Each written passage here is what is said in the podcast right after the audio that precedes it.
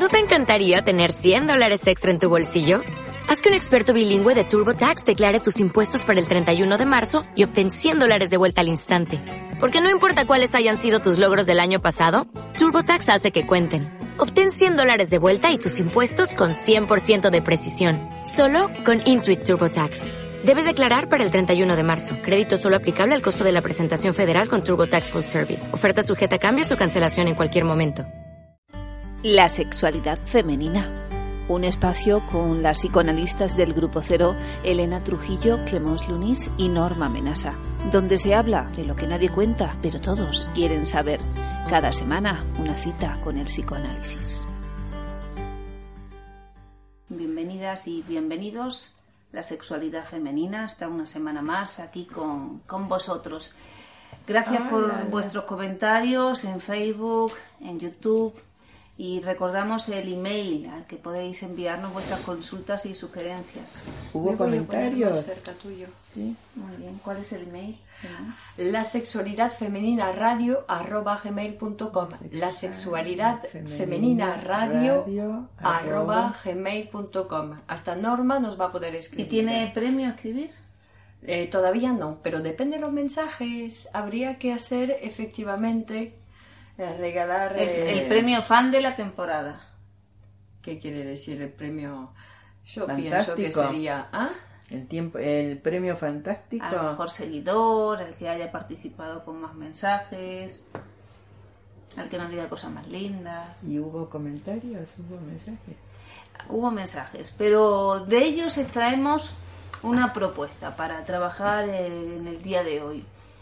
Y, y nos da para mucho, ya que, bueno, puede ser una cuestión muy personal o muy de vida de pareja la que puede afectar, pero evidentemente afecta mucho también a la vida profesional, a la amistad y a la vida política. Y es que me refiero a las mentiras al lugar que puedan tener las mentiras, cómo la podemos pensar, si, si uno puede prescindir de ellas, cómo nos afectan cuando se producen.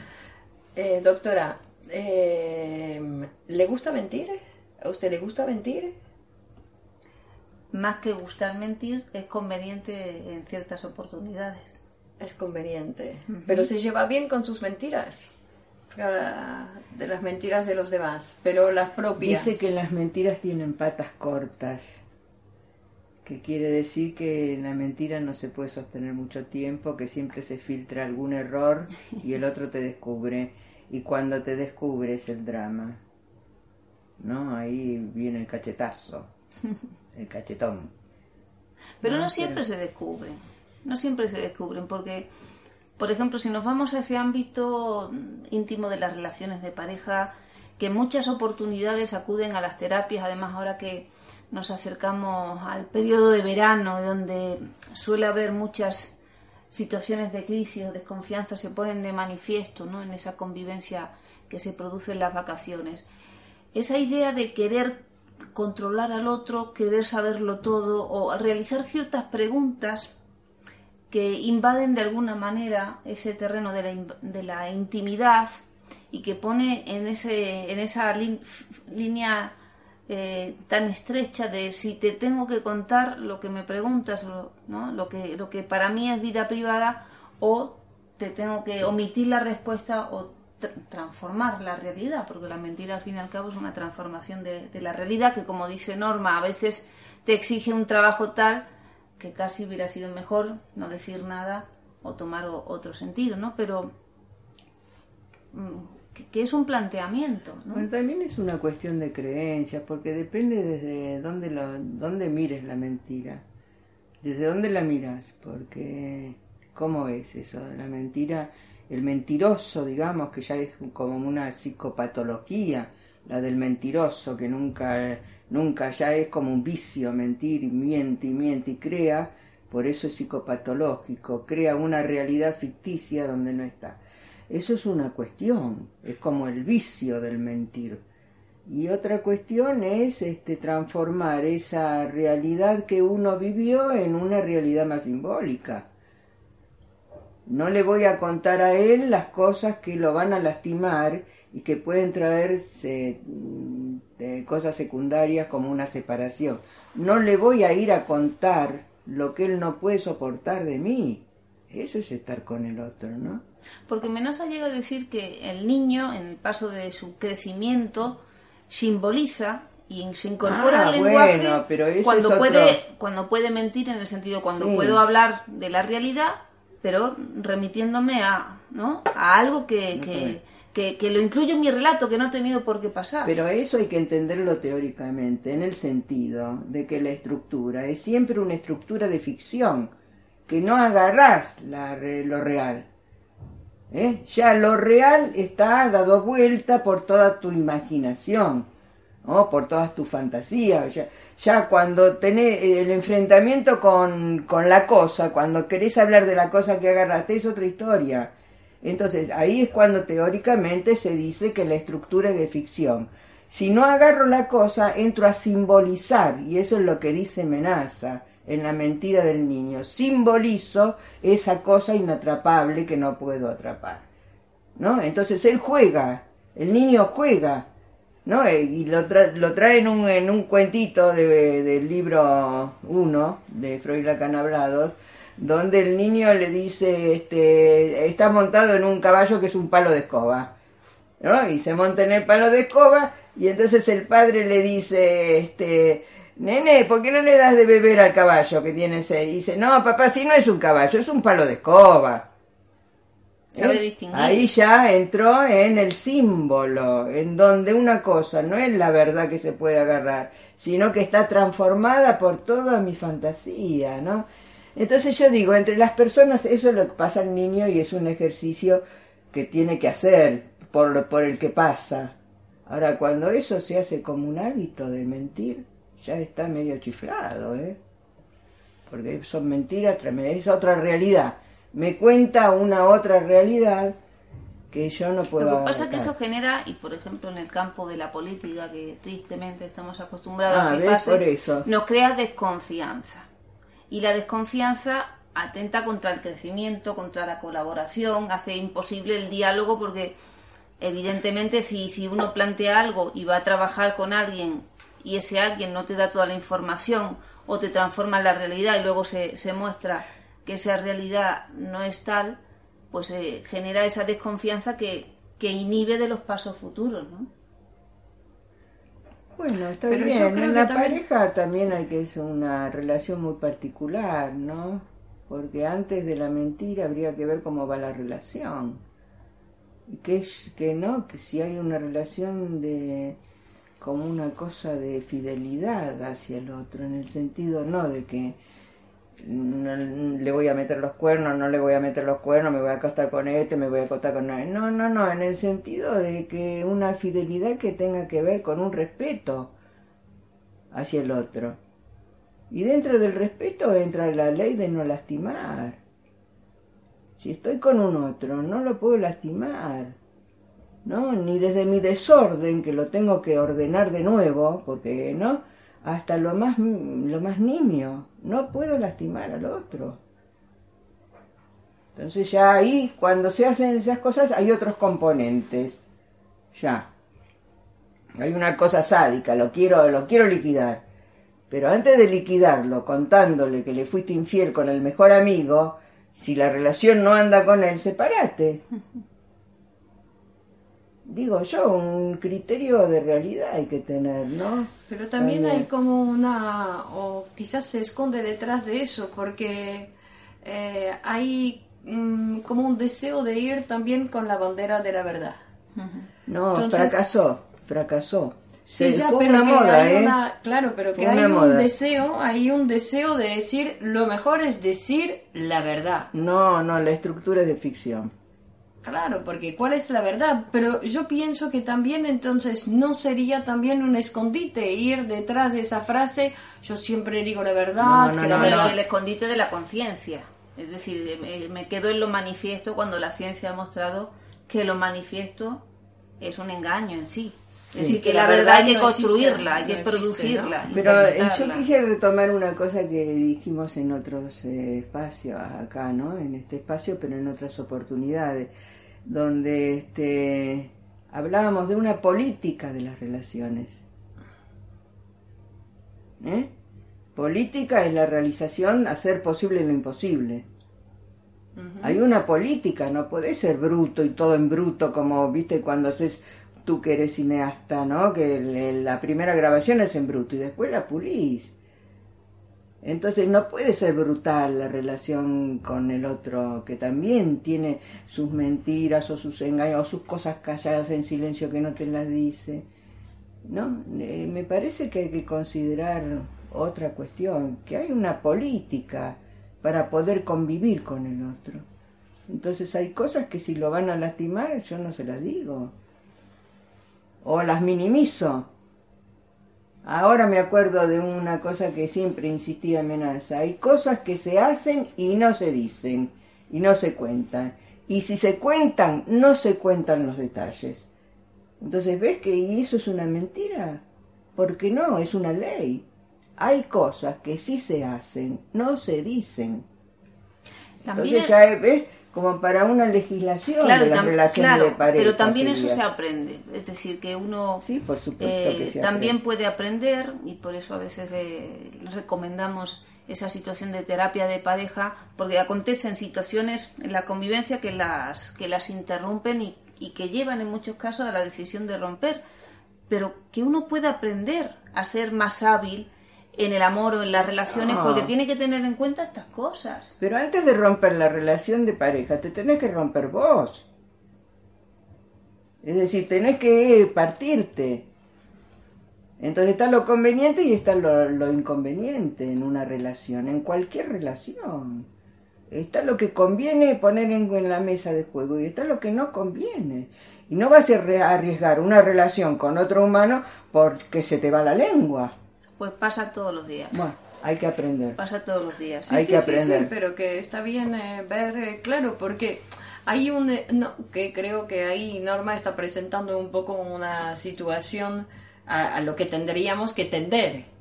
Tender a eso. Después conseguirlo, es verdad que a veces somos un poco sádicos y dice, ah, bueno, te lo voy a decir, pa.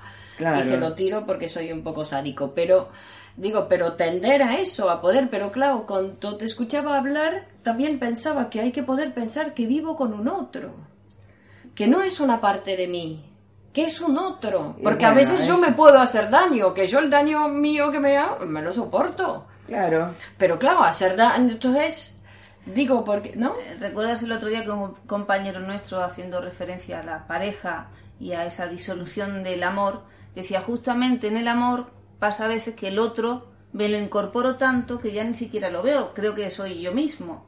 Y ahí empiezo, ¿no? Lo, dejo de considerar y dejo de trabajar para el sí, amor. cosas que se notan, ¿no? En una pareja con hijos y este que vinieron a la, a la, consulta y entonces los hijos decían, yo no sé por qué cambió desde que sale con este tipo.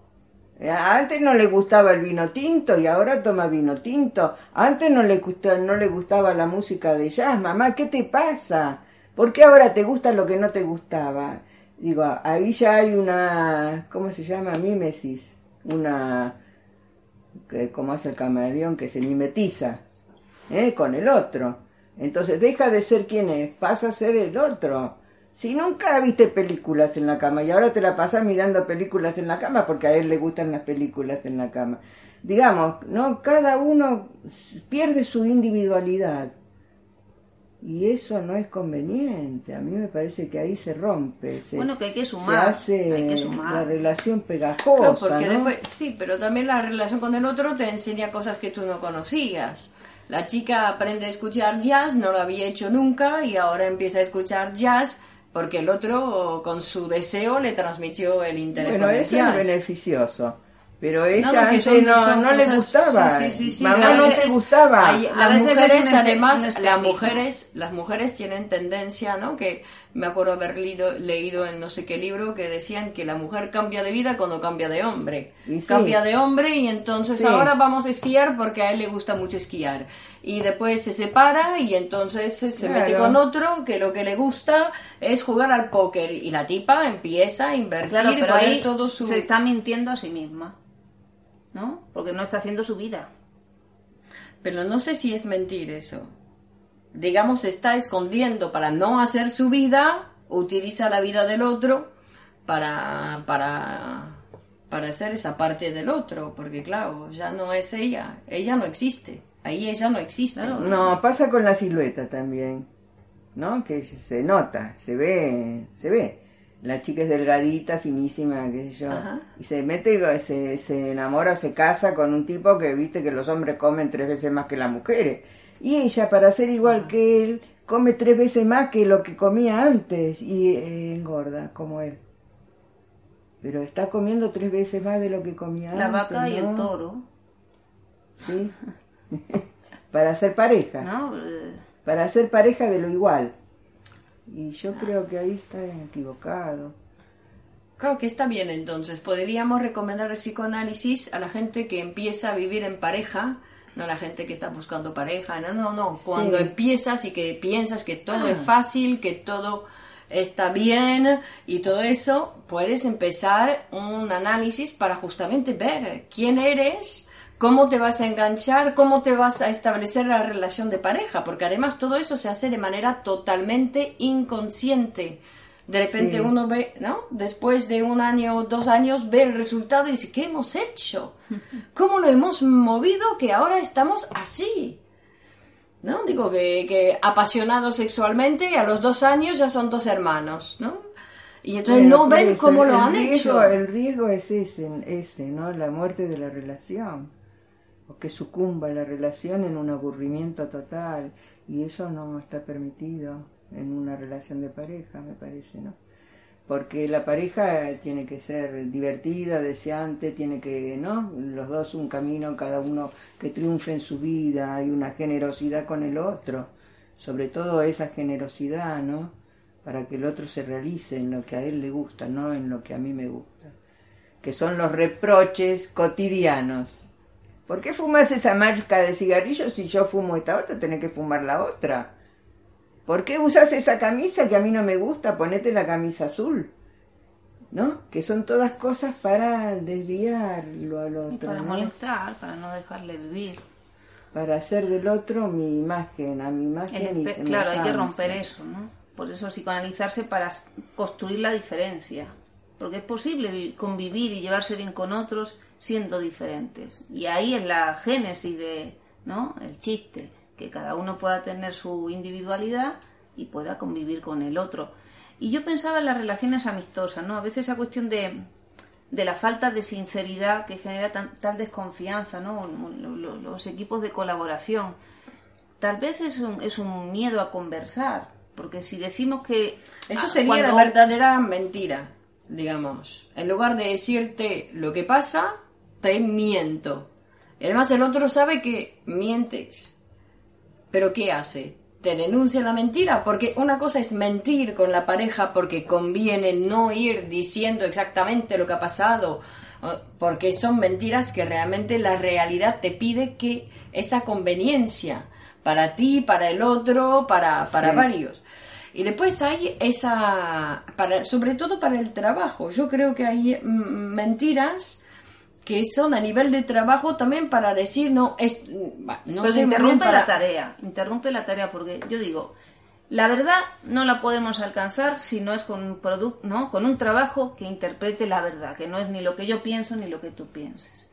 Pero claro si estamos en una tarea y yo necesito que tú realices la tuya para hacer la mía y tú me mientes estás interrumpiendo la tarea entonces es un atentado, no solo un cortocircuito en la relación y un atentado a la confianza que deberías tener en, en, la otra persona que colabora, sino que interrumpes al fin y al cabo. Bueno, eso se llamaba en la, en la teoría de los grupos el sabotaje. Sabotaje, claro. Hay sabotajes a la tarea por envidias por celos, hay sabotaje, porque no quieren trabajar o porque repulsan la tarea, son sabotajes y son todas agresiones, ¿no? Agresiones que después, como uno lleva adelante la empresa, recaen sobre uno y lastiman, ¿no? Este, tenés que tener una, un callo terapéutico ahí de nuevo, ¿no? Para que la cosa no te toque demasiado y no te desestructure. Sobre todo de poder, porque en el trabajo hay que poder eh, pensar, eh, primero, esa mentira se denuncia, se es cómplice de esa mentira, hay que poder denunciarla, pero cuando conviene, no en cualquier momento. porque esa mentira encubre otras cosas, no solamente, y que no sabemos, digo que sobre cada equipo de trabajo habría que ver quién cubre esa mentira. Bueno, pero hay que esperar ahí, ¿eh? porque hay fechas de vencimiento. Si hay que entregar el trabajo el 31, no podés entregarlo el 27 del mes que viene. Se sabrá, se sabrá. Se, cae de maduro. Si alguien está... ¿Qué pasó con esta tarea que se demoró cuatro meses en salir una revista, por ejemplo? ¿Qué pasó ahí? Cuatro meses de demora. Alguien está saboteando. A eso, eso hay que denunciarlo. Como pasa, destapar la olla, como decíamos en los grupos de familia, el secreto familiar, hay que destapar eso y poner el secreto sobre la mesa, que todos se enteren. Claro. la revista no salió y estuvo demorada porque esta tarea que tenía que ser realizada no se realizó. Pero claro, para eso es necesario hablar. Si no se habla, ¿cómo se va a evidenciar eso y se va a conversar de los inconvenientes? Porque a veces lo que hace un miembro de grupo es un representante de todos los miembros del deseo grupal. Pero claro, si, si no se habla, no se pone de manifiesto, no, no podemos eh, darnos cuenta todos de, de eso que pasa. ¿no? Por eso la labor importante en las empresas también de, de esa posibilidad de tener esos espacios para supervisar, para hablar, para generar esa confianza. En las empresas hay luchas por el poder también, ¿no es cierto? Entonces te mienten o te degradan o te denigran para hacerse congraciarse con el jefe. Entonces, si ser la primera o ser la amante del jefe o ser la más querida del jefe o ser la, ¿cómo se llamaba? La predilecta. Bueno, pero eso que cada uno haga su vida, en tanto no me perturbe a mí en lo que yo estoy haciendo. ¿No? Si el balance tiene que salir el 31, te sancionan y te echan de la empresa porque no sí, salió. Ya, pero que, claro, por eso, pero yo creo que después hay cosas que se sabe, digamos, porque en ninguna empresa el trabajo se hace así limpio, sin Sí, siempre sí, habrá sí. trabas. Entonces es poder eh, realmente, como tú dices, decir, mira, ya lo sé, sé que es así, que hay cosas que van a ser eh, turbias, pero adelante con lo que me corresponda, porque también lo como tú dices, en algún momento la mentira se va a abrir, es decir, que se va a denunciar, se va a saber. ¿No? Si hablábamos de la Sí, mentira sí, ahí sí, de, sí, de- sí, entonces se va a llegar a saber en qué cuando en el momento que corresponda porque cuando eh, no se puede denunciar porque ves que el otro no no no quiere no quiere abrir no se encierra en su mentira entonces se encierra en su mentira no hay manera Pero de a veces pero son razones. Se encierra en sus razones, en sus razonamientos. Es, es la razón pura esa. ¿No es cierto? Y hay también una psicopa- psicopatía del mentiroso.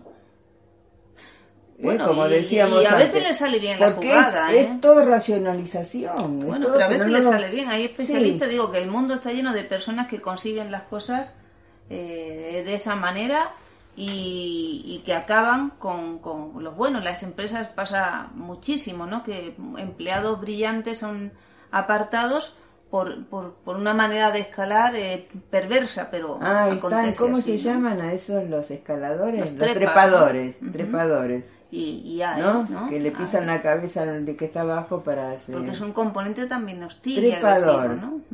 Eso, ¿no? Pisan la cabeza al que está abajo o al que está al nivel de él o al que está hasta arriba de él, le pisan la cabeza para tener un lugar de reconocimiento de, pa- de parte de aquel otro con mayúscula, neurosis obsesiva, sin castrar. El otro absoluto, que es el amo absoluto de todo, ¿no? Al que ella reclama como que ser la predilecta. Pero, viste, es una neurosis obsesiva. Es una neurosis eso. Entonces, ojo, porque también este, entramos ya dentro de las relaciones de pareja y de las relaciones de trabajo claro, y las relaciones de amistad. Ahí el psicoanálisis todo, ¿no? como una herramienta que recomendamos siempre, eh, que no hace falta estar enfermo para psicoanalizarse, que resuelve muchas de estas situaciones de, la convivencia. Ahora, con esto del hablar, que es, es mejor hablar, ¿no? Ahí tenemos los libros que dicen que es mejor, es mejor hablar. Pero hay cuidado con el tiempo. Hay un timing para decir las cosas. A lo mejor hay que esperar que eso se evidencie. Claro. ¿No? A lo mejor cuando el jefe Hay te llama y te pregunta, ¿y por qué este trabajo no salió? Ah, señor, mira, esta, esta, hace tres meses que me tiene retenido en el cajón el expediente. Pero hay un tiempo también, ¿no? No, no, el tiempo adecuado para que eso haga efecto. Claro, claro, por eso. Freud hablaba de la venganza, me encantaba, ¿no? Que una cuestión a resolver con esos sentimientos y con esos, eh, a veces, dolores o amores, ¿no? Ninguna manera de sacar esa energía para otro lado era a través de la venganza, ¿no? Pero la venganza es una comida que se come fría. Sí, pero hace daño al que no, no es un elemento positivo en la construcción grupal la venganza. No sé, matar no la vas a matar. Bueno, hay muchas La ¿no? eso, elegí una venganza donde el otro quede descolocado Lo que y pasa sin- que Menasa dice que cada, ¿no? que la gente se mata sola, que no hay que ir a, a- Pero acá no se, por eso no se trata de matar a nadie, se trata de encontrar el tiempo justo donde meter la baza, ¿no? Como cuando un, un terapeuta mete una interpretación, no la mete en cualquier lugar el primer día que viene el paciente. Tiene que esperar el tiempo ahí, la precisión donde eso caiga de maduro. No decimos eso, hasta que el paciente lo tenga en la punta de la lengua. De que- todos modos, lo de la venganza sería como una cosa que también sería como una interpretación. O sea, que uno no es que va a por la venganza, sino que de repente ha pasado algo y que puede surgir y dice, ah, se ha vengado. ¿No? Es decir, como una cosa por aprecú, por después. No te das cuenta Pero que es un sentimiento infantil, la venganza. No, Pues, dicen que... Porque uno tendría que aceptar. No, que sí, una cosa. Porque se, se dice que los destinos se sabe una vez que uno la, uno la ha producido. Si uno no ha producido ese lugar, debe ser que uno estaba trabajando para otra cosa. Porque uno lo ve desde, desde el presente y uno ve lo que pasa. y- Pero es desde el lugar donde uno se va a posicionar que tiene que entender que, que su deseo le llevó a eso. No el otro. Nadie puede influir sobre nadie, también es esa cuestión, ¿no? Sí, está bien. No, la venganza, si es un sentimiento infantil, lo tenemos todos. Era una de las vías que Freud nombraba, porque después Como estaba la otra descarga, ¿no? vía, el olvido. Las vías de abra, abreacción, donde se descargaba aquello que en su momento no se descargó. ¿no? Uno era la esperar el tiempo de la venganza, que no, no está en tus manos, la venganza está en manos del tiempo siempre. ¿No? Y la otra es olvidar, bueno, lo olvido, lo borro, esto no pasó. Pero bueno, cada uno reacciona, ¿no? De acuerdo Porque está lo que uno a- dice y lo que luego uno escucha o es capaz de tomar y cómo uno reacciona. Eh, yo creo que no, si, si, si algo no va hay que consultar al especialista Y después la y mentira. ver qué está pasando. Bueno, pero la mentira, como tú lo traes así, obstaculizando todo y metiéndose en el medio de todas las relaciones y perturbando el trabajo, y ya no es, ya no es simbolización de- del niño que juega que el caballo es el palo de escoba. Ya es una ¿no? cuestión sexual. Ya es una cuestión Sexual. Sí. Que acontece ahí y que se manifiesta de esa ¿Por qué manera. sexual? Porque es lo que se establece en las relaciones. En cualquier relación se desarrolla la sexualidad. Eh, esa persona no se va a comportar de esa misma manera con otros. Si hablamos de un grupo, de una situación de, de pareja, con otra pareja puede ser una persona totalmente diferente. Entonces yo me tengo que incluir en lo que, lo que está pasando. ¿no? El otro me miente, pero yo tengo que evaluar también mi posición. ¿Por qué te miente? Claro, ¿por qué yo produzco eso?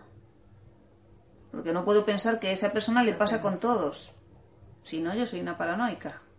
¿no? Que como al otro no lo podemos modificar, la paranoia tiene que ver con la mentira, ¿eh? también.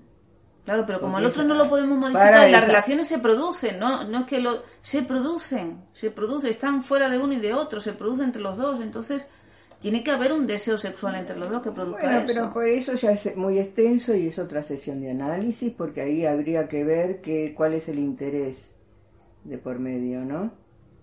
Es decir, cómo es eh, la cuestión de la envidia, cómo es querer ocupar el lugar del otro, cómo es desplazarte, ¿no?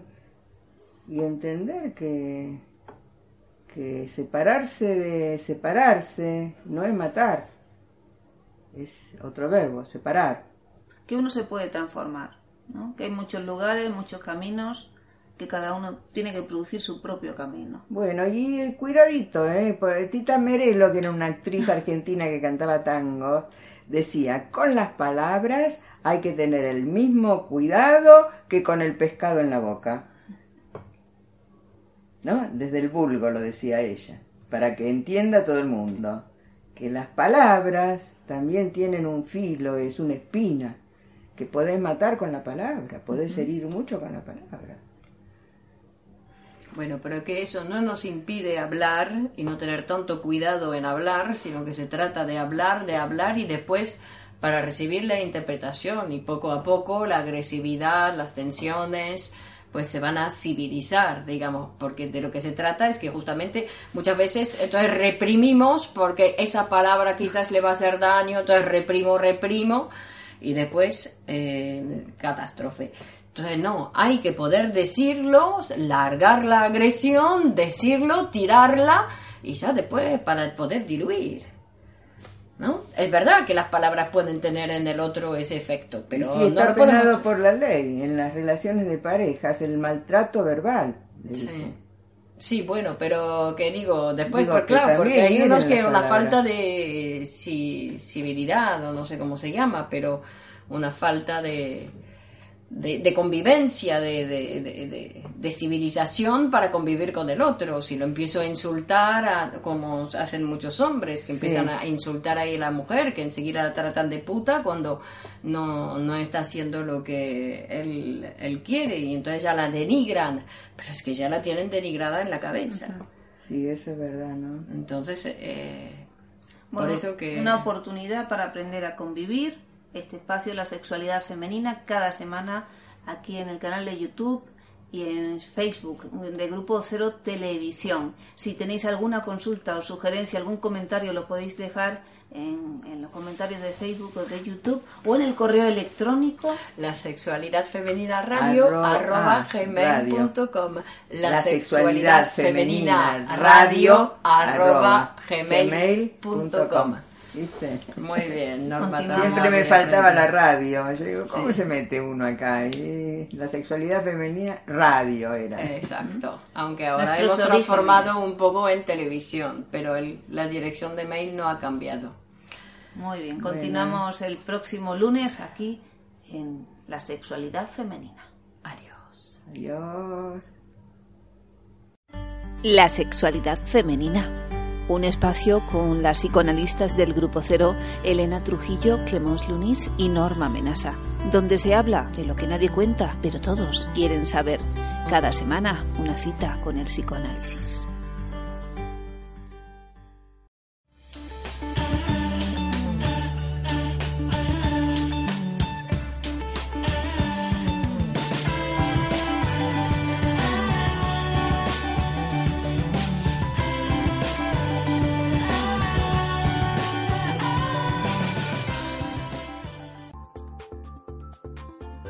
Meses que llevo en estas clases me ha ayudado muchísimo.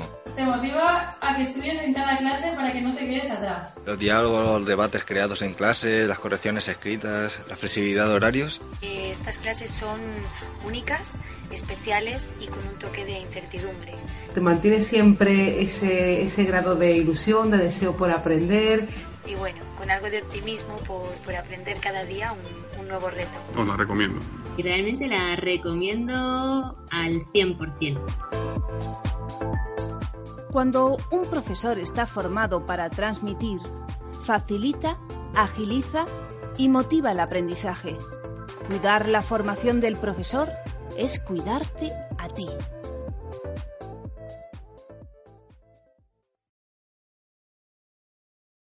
En Sherwin Williams somos tu compa, tu pana, tu socio, pero sobre todo somos tu aliado, con más de 6.000 representantes para atenderte en tu idioma y beneficios para contratistas que encontrarás en aliadopro.com. En Sherwin Williams somos el aliado del PRO.